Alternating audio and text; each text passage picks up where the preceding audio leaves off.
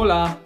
こんにちはメキシコ大使館のポッドキャストメクスハポンにようこそこの番組では私たちの国についてやその歴史今話題の出来事ゆかりのある人物やエピソードなどを紹介しますお楽しみください Bienvenidos a Mex Japón, un podcast desde la Embajada de México en Japón, donde hablaremos sobre nuestros dos países, su historia, su actualidad, los mexicanos aquí, los japoneses allá y muchos otros temas sobre México y Japón.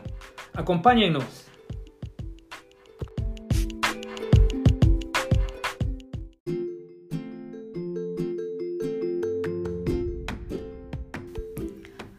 今から約400年以上前の1609年スペイン領フィリピンの臨時総督ドン・ロドリゴ・デ・ビベロを乗せた船が日本に漂着しましたドン・ロドリゴはメキシコ生まれの役人として初めて徳川将軍に謁見し交易協定について交渉を行いました。今回は著作家翻訳家として活躍する岸本静江様をゲストにお迎えしています。岸本様はメキシコ現地に在住した経験や日本メキシコの文化交流に長年従事され昨年家康とドンロドリゴを発行されました。そこではドンロドリゴの日本漂着に関するこれまでにない持論を展開され話題となっています。本日は岸本様とメキシコの関係そして書籍の内容について詳しく伺っていきます。本日は、えーまあ、作家、それから翻訳家、それからスペイン語圏メキシコに関するエッセイなど著作多数の、えー岸本静江様にゲストとしていらっしゃっていただいております。えーどうもありがとうございます。ありがとうございます。ありがとうございます。さて、本日いろいろとですね、岸本様の、まあ、著作、特に家康とドンロドリゴについて、この後ほど聞いてい、聞かせていただくんですが、まあ、まずそれに先立ってですね、まあはい岸本様とメキシコのその関係というのを少し伺いたくてですね、あの質問させていただきます。えー岸本様は1980年から82年の間にまあメキシコにお住まいだったそうですね。で、まあ、それからずっとそのメキシコと深い関わりを持っていらっしゃいますが、まあ、まずですね、メキシコにどのように出会ったのか、メキシコに興味を持ったきっかけというのがあれば教えていただいてもよろしいですか？はい。私は東京外国語大学のスペイン語に入りました。その在学中ですけれど、1964年、東京オリンピックのけれども、そうです。その時に大学3年生で中南米旅行を計画いたしました。5ヶ月間行ったんですが、それからまたお金ないので、ロサンゼルスからメキシコシティまでバスで、とにかく長いですね、2日かかりました。今から考えると大冒険でしたけれど、まあ、メキシコに着いたんですね。で、とても、あの、メキシコ人に歓迎されました。どうしてかって言いますとね、その私たちが到着した5月のあの半ば頃到着したんですけれども、その前にちょうど今の上皇様、あのご夫妻が皇太子としてメキシコを訪問なさってたんです。直後に私たち到着したものですから、メキシコ人にとっては、あの日本人の娘が来たっていうことで私たちもいい印象でしたしそれからメキシコの方にとってもあの日本というものまだね1964年ですとそれほど認識されていなかったと思うんですけれどもあのおかげさまで認識を改めて深く持っていただいたんじゃないかと思います。その通りですね。それがもう学生時代、まあ、旅行を経てメキシコとのもうとてもポジティブな出会いを果たされて、ええでその後また、えー20年かそれぐらい経ってまたメキシコに戻られたんですよね。ええ。その時はもう、はい。今どういった経緯があったんでしょうか？あの実は夫と出会って結婚したんですが、はい。その夫が陶芸家なんですよ。でその夫の親友があのどっか外国行きたいわって言った時にえその方も陶芸家なんですね。おそれだったらメキシコ行きたまえって夫がその私の影響もあってそそのかしちゃったんです。その時あの、旦那様はあのメキシコには行かれたことは行ったことないんです。ないんですけれども。進めたんです、ね、ええええ、私がメキシコ、メキシコっていうもんですから、それとあの、芸術家でかなりの数の方がメキシコにいらして、その色彩の美しさだとか、それから空気の透明さだとかで、随分とあのメキシコに影響を受けた作品をあの作ってらっしゃいましたから、はい、ですから、ただ単にあそこ行けば面白いぞだけじゃなくって、まあ、陶芸家としてもいい仕事できるんじゃないかということもあって、そそのかしたんですね。確かにその当時も北川民次氏、それから米山光人、そうです。岡本太郎なんかも。そうです、そうです。はい、えー、そそのかしたら彼、あの、出かけていきまして、そして、あの、メキシコ州のトルカ、そこの近くで、あの、焼き物を教え始めたんですよ。窯を作ったり、それから日本式のあの技術を教えたりし始めて、えー、何年かあの腰を据えてしまったんですね。で、いい、いいよ、いいよと、まあ、あの、彼が帰ってくるたびに私たちも褒めたり、それから自分たちも行きたいなんて言ってましたらば、その彼がメキシコで交通事故を起こして亡くなってしまったんですよ。で、彼のあの、後をたどってみようよということで、えー、1979年に夫婦でちょっと子供も連れまして、それで1ヶ月半、ね、え1ヶ月半メキシコに行ったんです。はい、そうしましたらば、そのトルーカの市長さんが松本、その人は松本さんというあの日本人の陶芸家なんですが、松本はいいやつだった。こんないいやついないって言って、私たちの前で涙ポロポロこぼして懐かしむんです。それで私たちも、あ、松本さん、そそのかしてメキシコやっちゃったけど、いいお仕事なさったんだと思って、まあ、感激したんですが、その市長さんが、どうだ岸本、お前も、あの、松本の後を継いで、メキシコ来ないかって言われたんです。陶芸家ですもんね。そうです、そうです。えー、うちの場合は、JICA の派遣のあの専門家という形で、日本政府が、えー、技術と他の教えるマエストロスたちを派遣すると。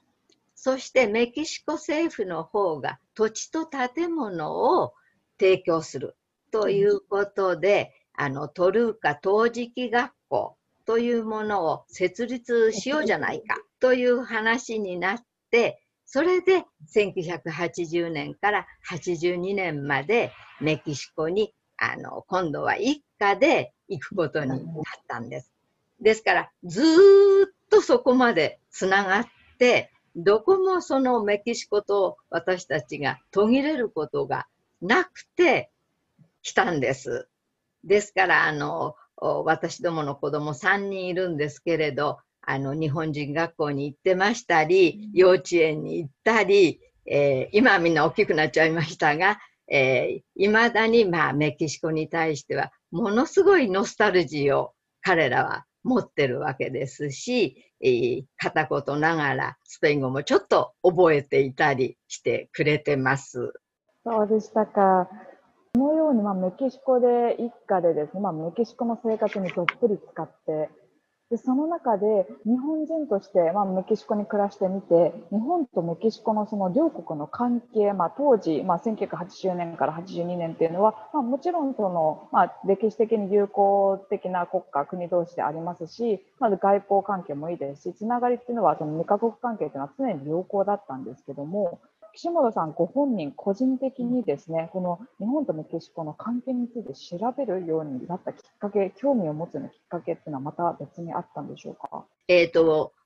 私たちが、まあ、メキシコ行ってますと、どこの国の人がどこの別の国に行っても同じだと思うんですけれども、えー、行った国の文化だとか歴史だとかをもちろんあの調べるわけですが、逆にその国の方にとっては来た人間がどういう歴史を持ってるのか、どういう文化を持ってるのかっていうのをやっぱり聞いてくるわけですよね。で、まだ当時は今ほどインターネットもありませんし、それほどいろんなあのメディアがあったわけでないので、えー、直接聞かれると、うん、本当は私日本のことどのくらい知ってんだろうというふうに、あの、自分自身のことを勉強しなくちゃいけないというふうに思いますよね。そういうことがありまして、私も改めて、あの、日本の文化ですとか、歴史だとか、そういうものをすごく勉強しなきゃダメだというふうに思って帰ってまいりました。そうしましたらば、あれ？千葉県ってメキシコと深いつながりがあったんだということも、あの、思い至ったわけなんですね。あの、千葉県で生まれて、で、ずっと千葉県でえー、育ちまして、えー、他に住んだところっていうとメキシコしかないんですね。うん、それからもう一つ、あの、御宿出身で、御宿でずっとものを書いていらっしゃった金井栄一郎さんという方が、ドン・ロドリゴ物語っていう本をお書きになっているんですね。で、それも前にパラパラっと読んだんですが、帰ってきてからもう一回ちゃんと読もうと思って読み出しました。とっても面白くって、とってもあの、よく調べていて、あの、しかも冒険小説風にお書きなんで、あの、血湧き肉踊るような名著だと思いました。ただですね、勉強していくうちに、と、もう少しロドリゴの生涯を調べてみたいなと思ったんですね。それで調べていきますと、もっとロドリゴってただ単にフィリピンから日本に漂着、嵐で台風で漂着したんじゃなくって、まあそれが通説になってますけれども、もっと根が深いもんがあるんじゃないかなと思って、あの、調べ出したんです。で、それが、あの、どんどんどんどん発展してしまっ、そして、これは単に嵐で、台風で漂着したんじゃなくて、実はロドリゴ、日本に狙ってきたんじゃないか、と思うようになったんですね。そうですね、それがまとまっている書籍、そういったその岸本さんの、まあ、自説というか、をまとめた書籍が去年11月にフザンボインターナショナルさんから出ていて、まあ、書籍の名前が家康とドン・ロドリゴと言うんですけども、はい、まずこの先ほどから出ているそのドンロドリゴという名前ですね。はい。千葉県に漂着したということもちょっと知らない方々ももしかしたらいるかもしれないので、まあ、はい、それも踏まえながらこの書籍どういったものが書いてあるのかっていうのをまたあのお話しいただいてもよろしいですか？はい。ドン・ロドリゴという人、わからない方はわからないんですけれども、あのメキシコ生まれの貴族というわけなんですね。ロドリゴさん、どうして日本に来たがったのかなという私の説の裏付けをしたいんですけれども、ロドリゴさん、メキシコ生まれの貴族というのは、少し大きくなりますと、スペイン本国、メキシコはスペインの植民地ですから、あの、メキシコからスペイン本国へ、まあ、修行に出されるんですね。ロドリゴさんも12歳の時にスペイン宮廷の王妃様の王妃様好き故障になりました。12歳でメキシコを後にしたんですね。そこで、えー、しっかりスペイン宮廷の人たちとか、歴史だとか、そういうものを学んでいるうちにですね、ちょうどロドリゴが20歳になった時、1584年という年なんですが、日本から4人の15歳の少年たちがローマへ行く途中にスペインに、あの、スペインを横断したんですね、ポルトガルからずっと。その時にスペイン中がもう大興奮、大歓迎をしたんです。あの、フェリペ5世に後になる皇太子の立体式に、その4人の少年を招待して、一番いい席で見させたんですね。そうすると、その時宮廷に仕え、その後、あの、スペイン海軍に入った20歳のロドリゴが、その熱狂を知らないわけがないんですね。そこは、ロドリゴは熱狂したなどということは史実に書いてないんですけれど、ロドリゴがその時いた。そしてスペイン宮廷に仕えて、その後、スペインの海軍に入ったということは史実であのちゃんと書いてありますから、あとは私の想像で熱狂したんだと思ったんですね。大体あの中中南米に渡っていったスペイン人っていうのは黄金鏡エルドラードそれはジパングにあるっていうことが胸の中にあって日本に対して憧れを持って実は日本じゃなかったんだけど中南米に行ったっていうそういうあの祖先のまあ祖先と言っても2代ぐらい前の人たち、スペイン人のあの思いがありますから、ロドリゴとしては、その父祖が憧れたジパングから、しかも自分より年下の15歳の少年たちが4人も来たということは、ものすごいインパクトを与えられたんじゃないかと思うんですね。で、えー、しかもその4人の少年たち、あの、信長が書かせたという安土城の屏風だとか、それからその他のいろんな日本の工芸品持ってったもんですから、おそらくそれも目にしたと思います。ただですね、すぐ、じゃあ、ジパング行こうかというわけにはもちろん行きませんから、ロドリゴは海軍に入って、そして、あの、船のことをいろいろ勉強しました。それから、えー、2、3年後にはメキシコに帰りました。そうしましたらば、あの、やっぱり貴族ですから、メキシコのいろんなところで町長をやったりしていくわけですね。っていうのが、その時のメキシコのあの一番偉い貴族、スペイン国王の代理ですから、副王と言われた方。その方はメキシ、あの、ロドリゴの大おじさんにあお父さんのいとこにあたるんですね。それで、お前今度はタスコ、銀山で有名ですよね。タスコの市長になれと言われて、うん、そして、はいって言うんでタスコに行きました。で、そこでちょうどその当時、スペインが開発した銀の水銀で、水銀による精錬法というのもかり覚え込んだと思います。知らないと、あの、そのタスコの町を治めることができませんから。そして、そのタスコで取れた銀を東洋に持って行って、そして東洋の貿易でスペインは使うということですから、そのロドリゴの使命はとても重かったと思います。えー、ですからロドリゴは若いうちともうメキシコに帰ってからとの間にガレオン船の操船術とそれから銀の水銀による、あの精錬法としっかり身につけて、えー、メキシコの首都に戻ってまいりました。そうしましたら今度はどうなったかって言いますと、王子さんのそのメキシコ副王から、お前今度はフィリピンに行ってまいれと命令されるんですね。で、当時のフィリピンは、からスペインの孫植民地みたいに当たるわけですよね。行ってまいれと言われるので、ロドリゴは、あ、青年時代に憧れていたジパングに近いとこだな、ということで、おそらく胸を高鳴らせて、フィリピンにあの赴任したんだと思います。で、えー、ロドリゴは1608年、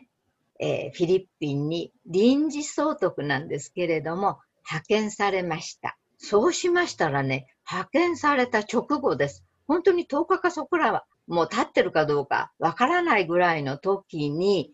徳川家康から手紙が来たんです。徳川家康はちょうど1600年の関ヶ原の戦いで日本を一応統一いたしました。そうすると家康は次に何をしたいかっていうと貨幣が必要なんですね。それまではあっちの藩こっちの藩っていう戦国大名が自分の領内で勝手にお金をあの発行してましたから共通の貨幣がなかったということが一つ。それからよその国とちょうどあの時代スペイン、ポルトガルの人たちを通じて中国の絹製品を日本に入れたかったんだけれどもその時の貨幣としての銀もちゃんとしなくちゃいけないということが家康あのありましてで日本もちょうどその頃たくさん銀が取れるようになったんですけれどもその銀の精錬法っていうのが日本の銀とてもたくさん取れて純銀としても良かったんですがただ純銀にするための銀の精錬法というのが灰吹き法という灰をあのまぶしてやるやり方なんですが能率が悪かったんですね。うん、だもんですからもっとあの能率よくできるスペインのあるいはメキシコの銀の精錬法が教えてほしい欲しいというのが家康の願いだったんです。しかもですね家康、えー、日本を統一したらば自分が貿易をやりたいと思うようになったんですね。そうすると、その貿易を外国とやるためには船が必要になる。で、日本の船はあの平底と言いまして、あの安定はしてるんです。そこがこう広いですから。だけど、あの太平洋やら、えー、大きな外海の船としてはとても安定が悪いということで、それでえー、西洋式の船が欲しいということが家康の望みだったんです。あのガレオン船というその西洋式の船っていうのは大変あの帆がたくさんありましたりそれから帆柱が何本もあったりしてただ船作ってすぐ乗り出せって言っても日本人のあの船員たちはすぐにそれを大きな海に向かって航海することはできませんから、うん、その操船術も教えてもらいたい。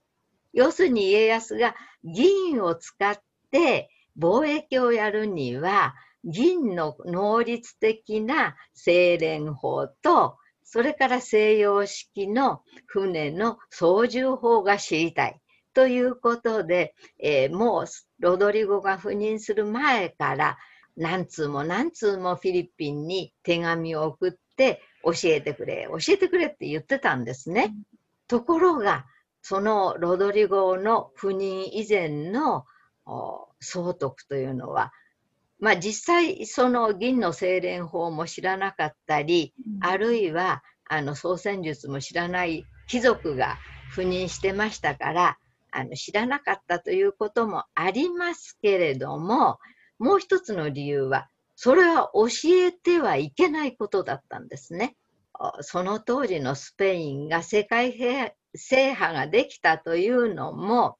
銀を中南米から持ってきて、しかもガレオン船を使ってヨーロッパに持ってきて、そしてヨーロッパで支配体制を作る。そのためのあの二大要素ですから、これを日本にうっかり教えちゃったら、これは大変。じゃあ日本と国交断絶しちゃえばいいかっていうと、ご承知の通り、スペイン、あるいは中南米の国々は、世界にカトリックを広めないとまずい。だからこそ、あのフランシスコ・ザビエルをはじめ、えー、続々と宣教師が日本に来たんですね。ですから家康としては2つの技術が欲しいんだけどカトリックは嫌だよというわけですね。えカトリックが怖いという欲しいものと嫌なものがあるわけですね。ロドリゴの方は逆です。カトリックは日本に広めたい。だけれども2つの技術は教えたくない。というわけで家康とドン・ロドリゴ、ずいぶんあの手紙のやり取りをしているんですが、これは直談判しないと拉致があかんというふうにロドリゴは思ったに違いないと手紙を見ながらそこまで思いました。ですけれども、総督閣下がひょいひょいと日本に来るわけにはいかないですよね。もう相続という身分はものすごい高いわけですから、えー、よその国に行くには、あの、ただ単に儀礼で行くわけではなくって、戦争して勝ったとか、あるいは和平の交渉に臨むとか、あの、大変なことをが、あの、使命があるわけですから、ただ直談判、成功するかどうかわからない直談判に行くわけにはいかないというわけで悩むわけですね。それで、そうだ、これは無理でも行った方がいいんじゃないで、初めは許可が下りないかもしれないけれども、そのスペイン国王やらメキシコの副王様から、これこれこういう目的で行ってきますって言ったんでは許可が下りないけども、成功して帰ったらば、これはまあよくやったということになるだろうということで、日本に行くことを考え始めます。で、ちょうどその時に、あの、メキシコの副王から、そろそろお前、任期が明けるから、帰ってまいれ、という命令が来ます。で、ロドリゴは、よしこの時だと思うわけですね。それで、あの、いろいろと、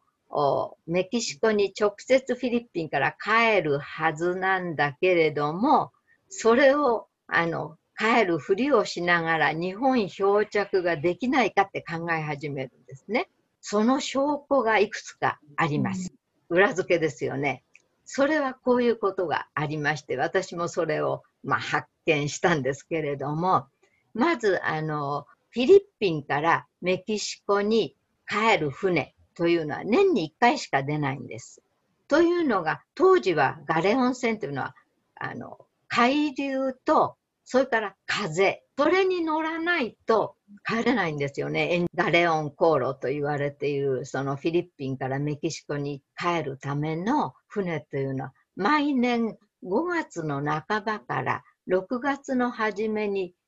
マニラを出港しないと、うまいこと、あの、偏西風に乗ってメキシコに着かないんですね。あとは北の風やら南の風やらあって、他の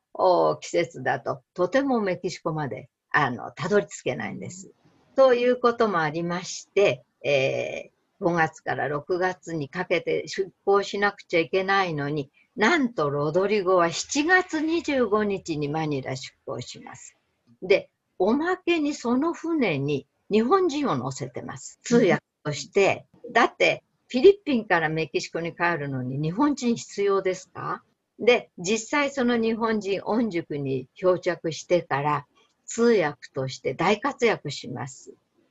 残念ながらロドリゴのあの日本見聞記には名前が載ってないんですが、一人の日本人が載っているってちゃんと書いてあります。それから日本に来るための日本に漂着した場合の日本で言うと衆院選ですかね、マニラからの総督が日本に行ってもいいよという、そういう許可状もちゃんと載ってます。それからですね、えー、一番確かなのは、その船、サンフランシスコ号の船長のセビコスという人が、初めからロドリゴの漂着を怪しい怪しいって言ってるんですね。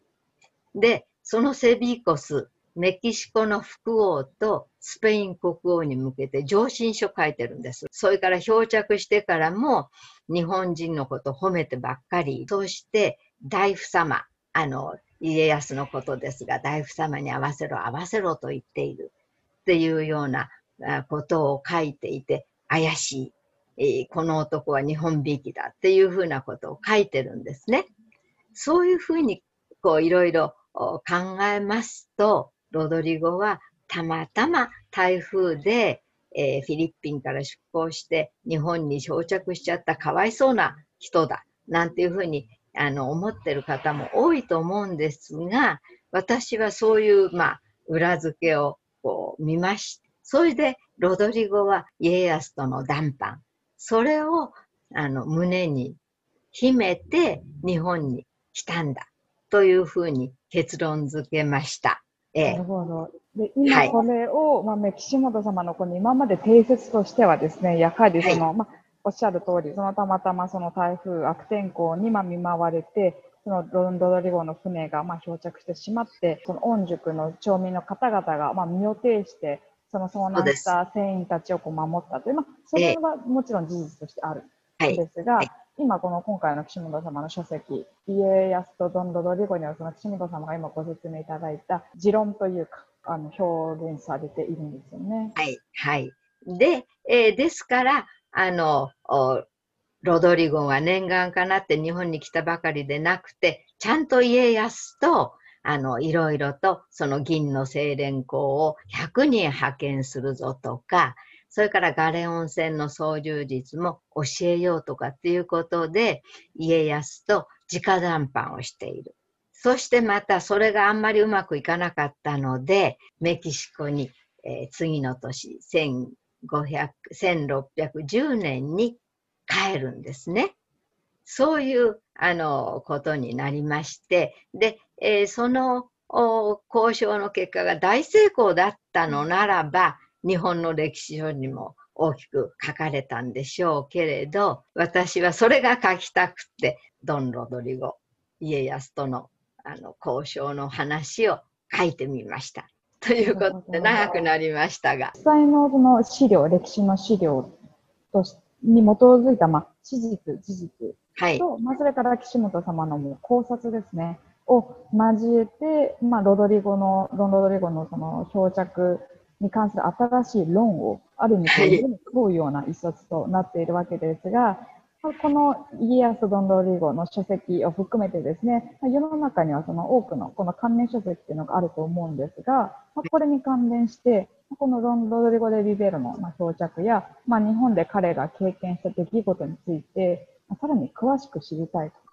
興味があるという方々が、まあ、これを聞いてくださっている方々の中にもたくさんいると思います。まあ、そういった人たちがですね、ですね何かおすすめする、まあ、書籍であるとか、まあ、そうすれば、この歴史についてさらに知れるよというようなですね、まあ、アドバイスみたいなものがあれば、最後に一つ伺いたいんですが、よろしいですか？はい。えっ、ー、とですね、まずね、その、資料を見るとか、そういうこと以前にね、御宿行ってくださいと申し上げたいです。御宿に行って実際にロドリゴがあるいはロドリゴと316人の全部で317人ロドリゴ入れてですがそのロドリゴと316人の人たちがどんな浜辺に漂着したかそれからあの記念館記念塔があります日本と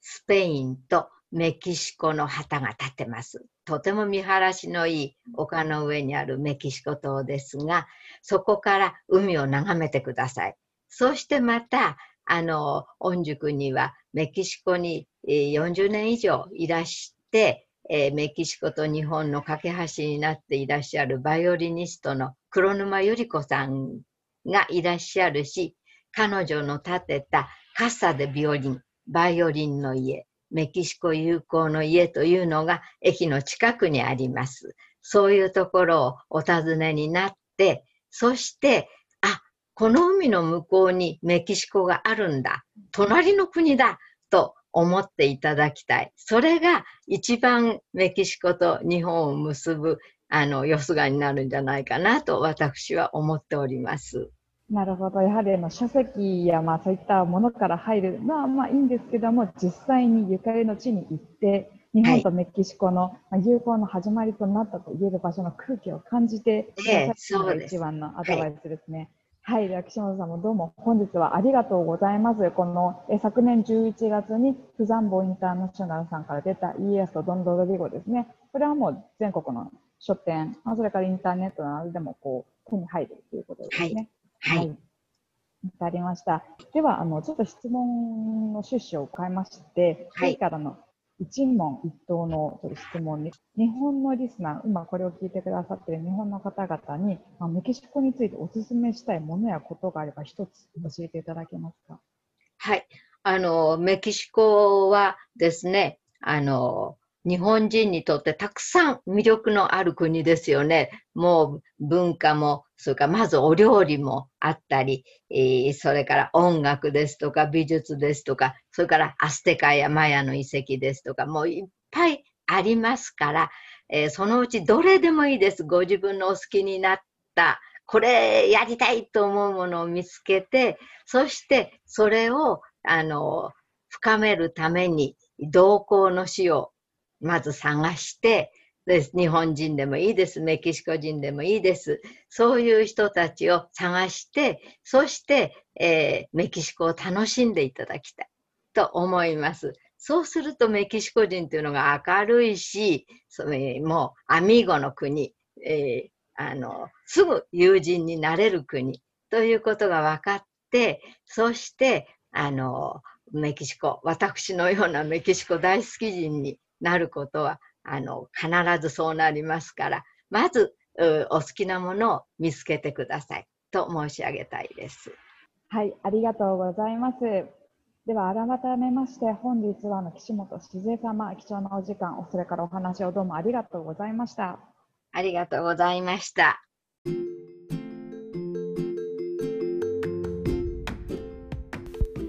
の番組をお聞きの皆様、長いお時間お付き合いくださりありがとうございます。今後もメキシコと日本の関係というテーマで、スペイン語と日本語で幅広く取り上げていく予定です。